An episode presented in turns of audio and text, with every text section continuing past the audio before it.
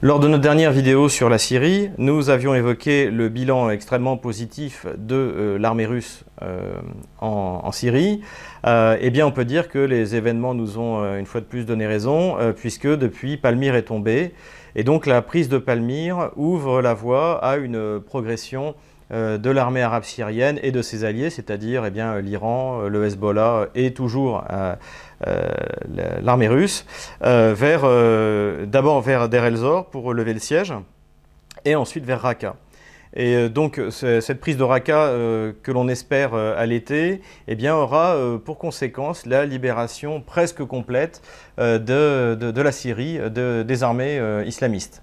À cela, il faut ajouter que cela renvoie en fait finalement le, problème de l'État islamique euh, vers l'Irak, d'où il est venu. Il, est d'ailleurs possible que finalement les islamistes euh, ne se battent pas bec et ongles pour Raqqa et finalement se replient sur la base euh, principale, sur l'endroit d'où ils sont venus, puisque rappelons que l'État islamique est né en Irak et, ensuite s'est répandu en Syrie, sans doute avec l'accord euh, tacite ou pas tacite euh, du département d'État américain, eh bien en fait si jamais euh, les islamistes donc, sont battus en Syrie, ils repartiront en Irak et là ce sera de nouveau à la responsabilité des États-Unis de l'emporter.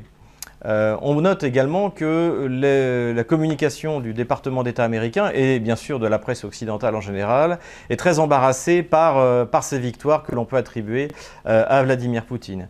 Et lorsque justement ces victoires ont été remportées, au même moment où Palmyre est, libéré, eh bien on apprend que les Américains ont tué un des chefs de l'État islamique. On apprend qu'une offensive est lancée vers Mossoul alors que de l'avis de tous les spécialistes, euh, il faudra encore au moins un an pour, euh, reprendre donc le bastion principal des islamistes en Irak.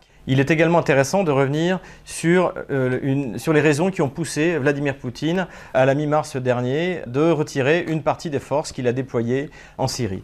Il faut dire tout d'abord que euh, toutes ces forces n'ont pas été repliées. Il s'agit essentiellement d'une vingtaine d'avions, euh, chasseurs et chasseurs bombardiers, et donc de la logistique, des éléments au sol qui étaient là pour protéger euh, également. Il reste en Syrie encore une vingtaine d'avions russes. En outre, les Russes ont, réparé et modernisé une partie de la flotte aérienne syrienne ce qui fait que la Syrie peut toujours compter en tout sur euh, euh, une, trentaine euh, d'avions opérationnels pour faire la guerre à l'État islamique. Il faut ajouter que les Russes maintiennent un certain nombre de forces spéciales, d'observateurs d'artillerie, de, pointeurs pour les bombardements sur, le, sur, le, territoire syrien. C'est notamment le cas d'Alexandre Prokhorenko, qui est donc ce héros qui a préféré commander un tir sur lui plutôt que d'être capturé par, les islamistes. Et euh, on, peut ajouter d'ailleurs, ce que, personne n'a noté dans les médias, euh, dans les médias euh, français, c'est que Prokhorenko est un nom d'origine ukrainienne. Et il est intéressant de voir que les choses sont plus compliquées que justement les médias occidentaux voudraient nous le faire croire, puisque vous avez un, jeune officier russe d'origine ukrainienne qui, qui, décide de mourir pour sa patrie, qui est la Russie.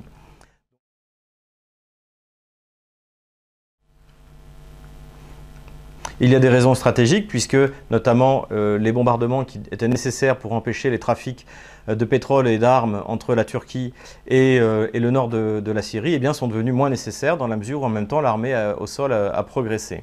Il y a également une raison fondamentale qui est le fait que la Russie, ces 25 dernières années, eh préfère ne pas rester longtemps sur un territoire qu'ils ne contrôlent pas politiquement ou tout simplement un territoire qui n'est pas le leur.